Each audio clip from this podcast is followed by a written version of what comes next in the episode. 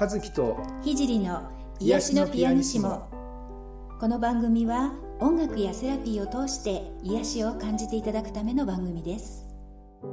はい皆さんこんにちは。ピアニストの渡辺和樹です。こんにちは。現実的スピリチュアルセラピストの菊山聖です。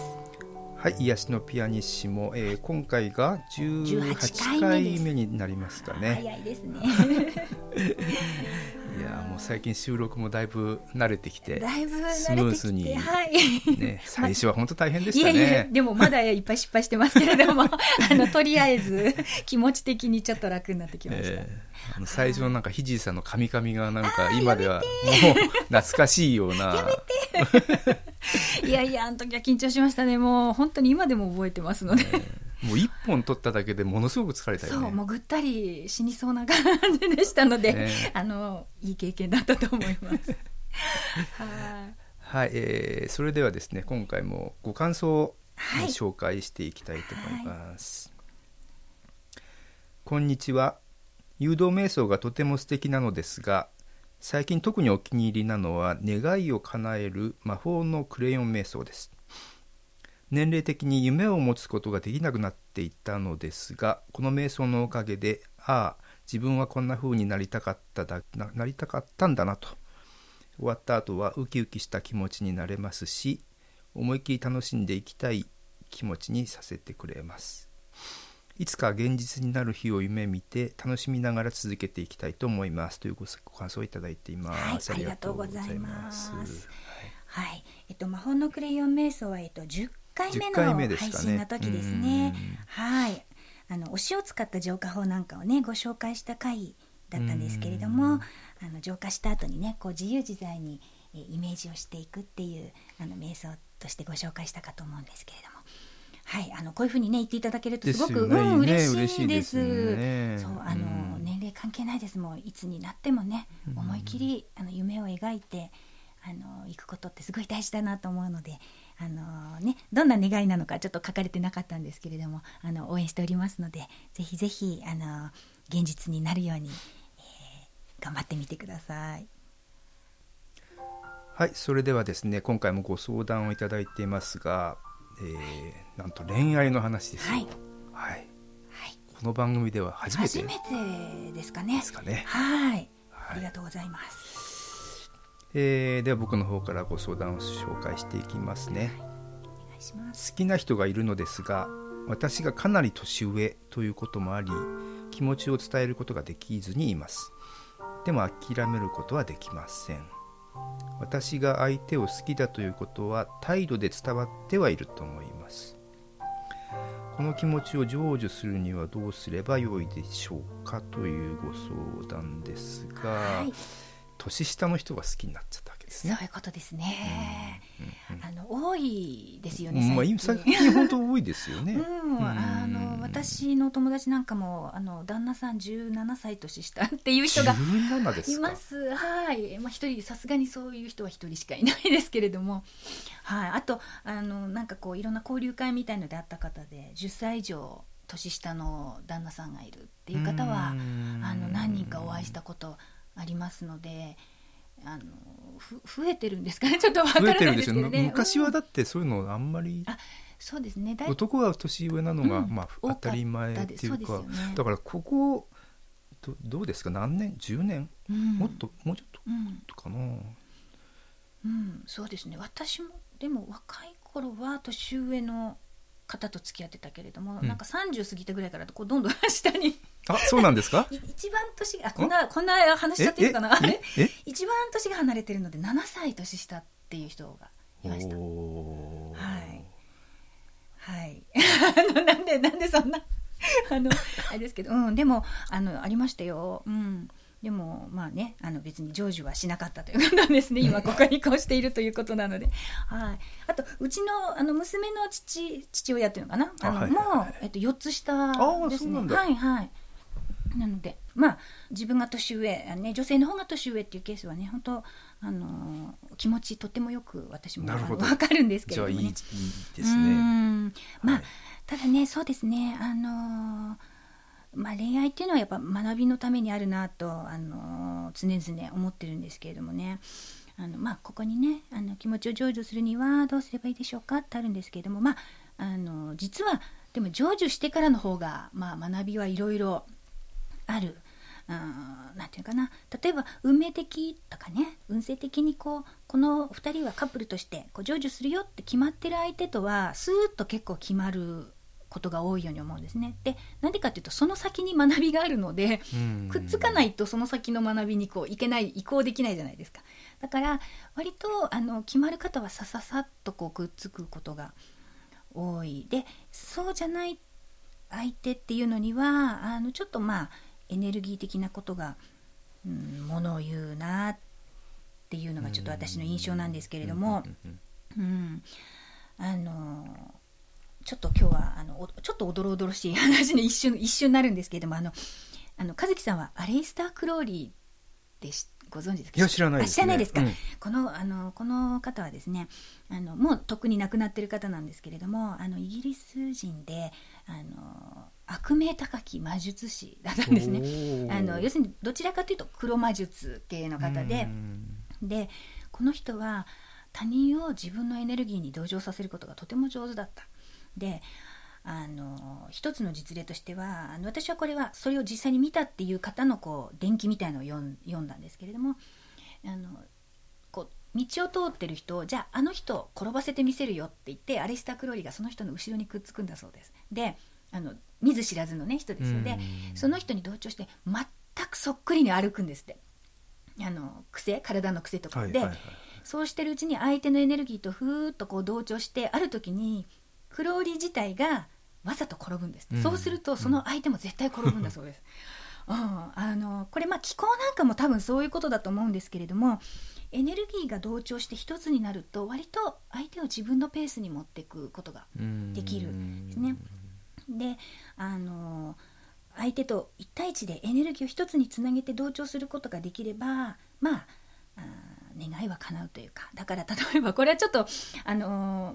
まあ、あの魔術的な方法なのでね場合によってはこうカルマになったりネガティブな結果がついてくることも多いのであまりおすすめはしませんがこう恋愛してね誰かと両思いになりたいなって思っている方はやっぱり1対1になるこう機会を設けてでその方とやっぱりエネルギー的に一つにこうラ,、まあ、ラポールっていうのかな関係性をこう作るっていうことはすごい大事ですね。そうするとこう気持ちが近くなってきてあの、うん、なんていうのかな相手も自分を好きになってくれるっていう確率はぐんと上がります。あのよくほら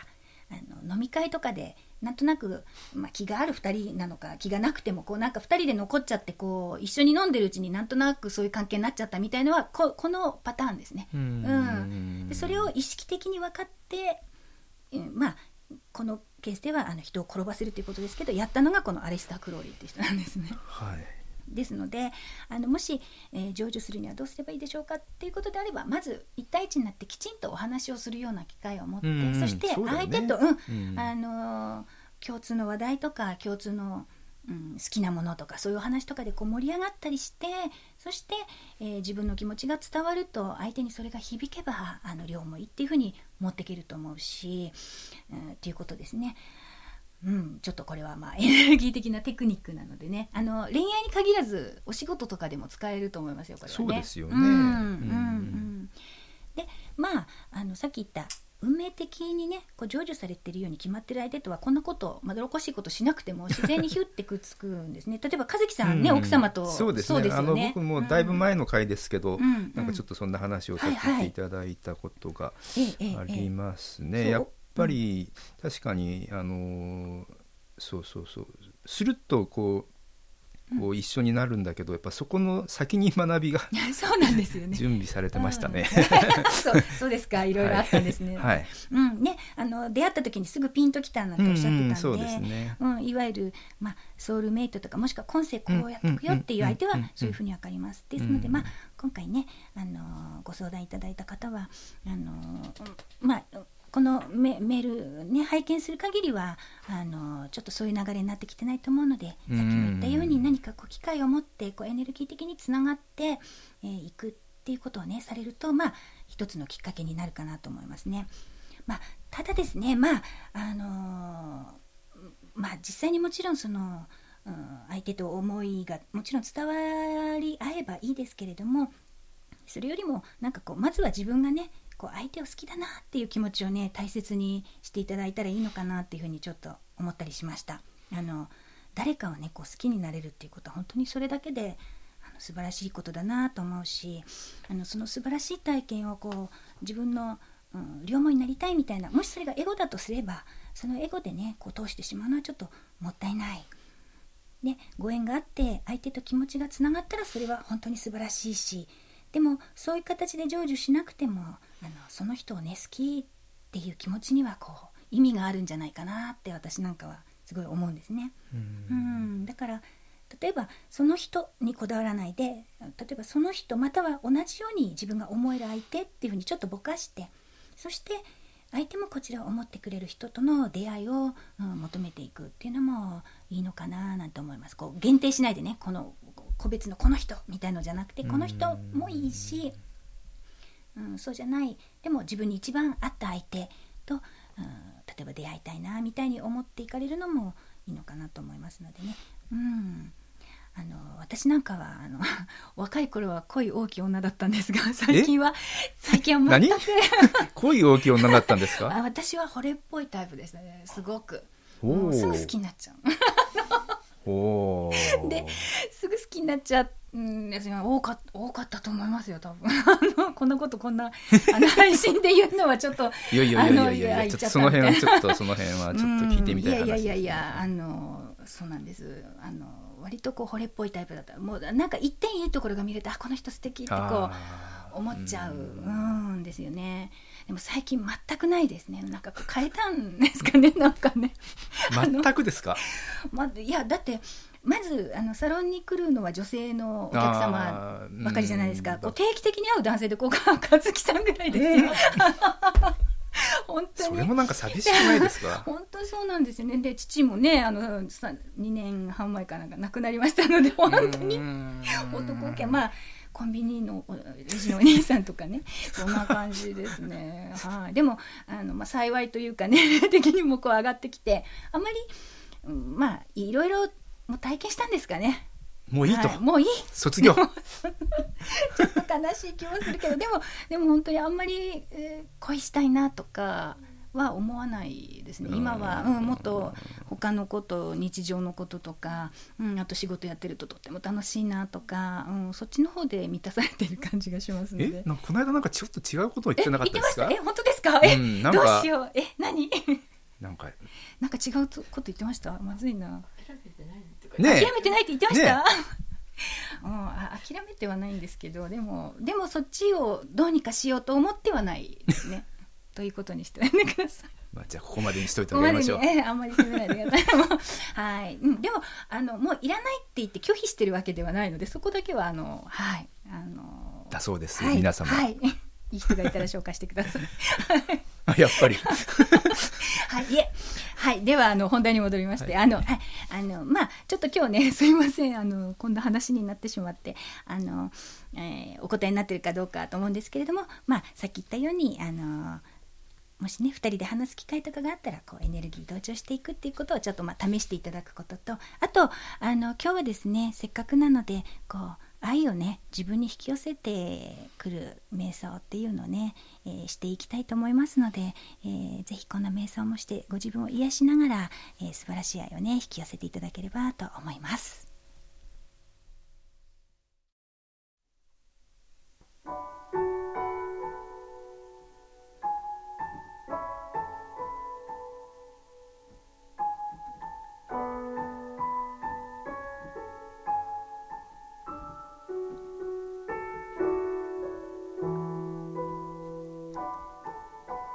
ず姿勢を整えましょう。椅子に座ったりあぐらをかいたりまたは床に横になっても構いません。背筋をスーッと伸ばして椅子に座っている方は足の裏をぴったりと床につけましょう。その姿勢で楽に呼吸をしましょう。自分のペースで少しゆっくり吸って吐いて。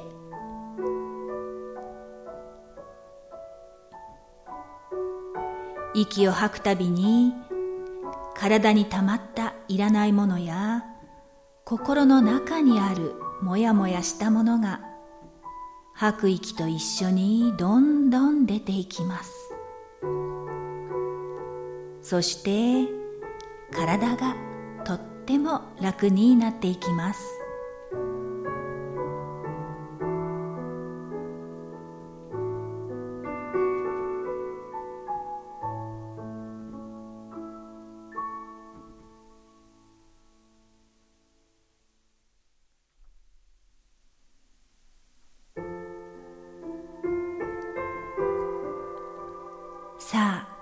ずは今。ここにいる自分を意識しましょう。そして自分の中にある愛をハートの付近にイメージしてみましょう。あなたの愛はどんな色でしょうか？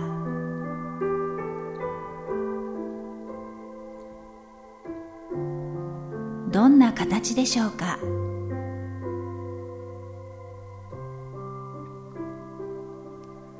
暖かいでしょうか？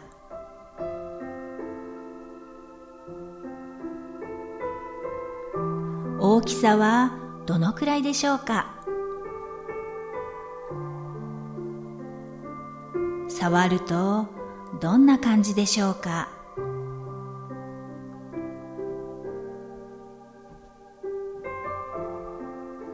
もし色や形を変えたいと思ったら自由に変えて構いません。自分の気持ちにしっくりくる美しい素晴らしい愛をイメージしましょう。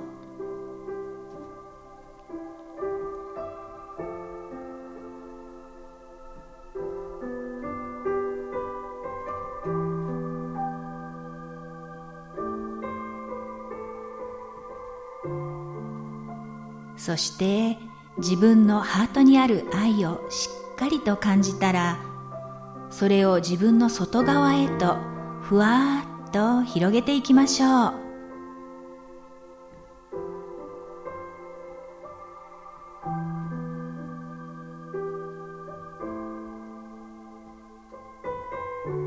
愛はどんどん広がって宇宙全体に広がっていきます。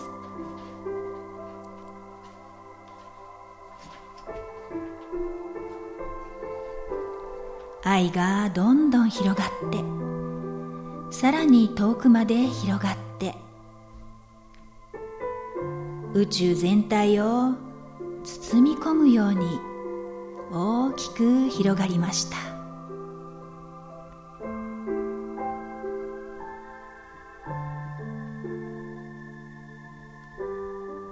さあ今度はあなたの中にあるその愛と一番響き合う愛をイメージしましょう。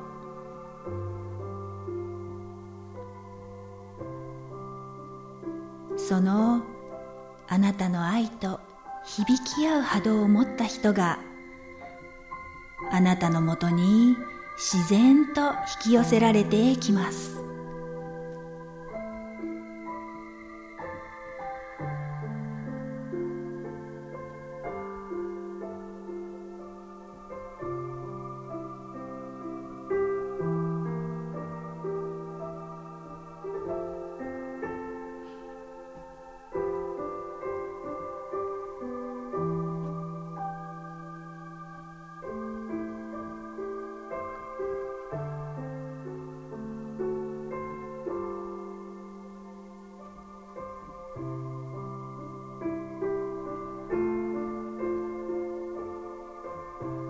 あなたのエゴの思惑を超えて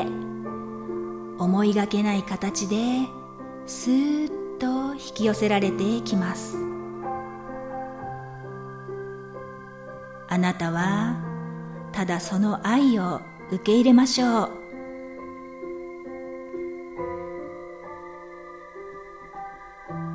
愛をただ受け取ると決めればいいのです。愛を受け取り愛に満たされた。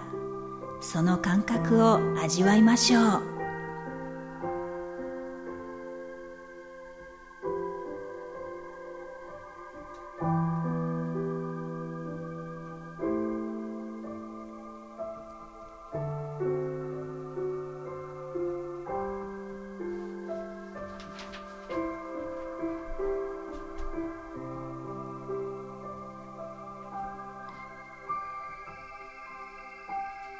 今私は愛を引き寄せ愛に満たされています。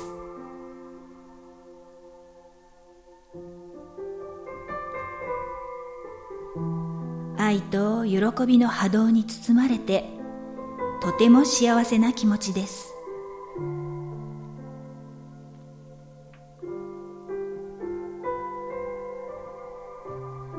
この愛は素晴らしい奇跡を次々と起こしてくれます。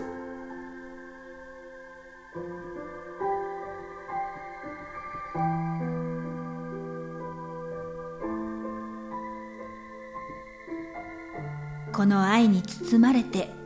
私は一番良い選択をすることができます。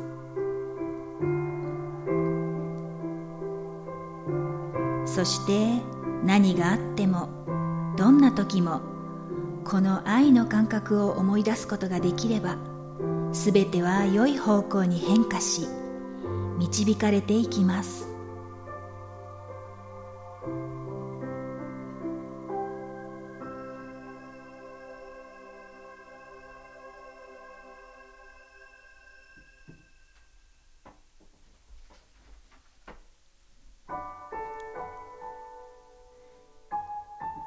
それでは体に意識を戻しましょう。まず手首と足首を回しましょう。次に両手の指を組んでうーんと伸びをしましょう。さあ目を開けてこれで瞑想は終了です。しっかりと自分の肉体を感じて現実の世界に戻っていきましょう。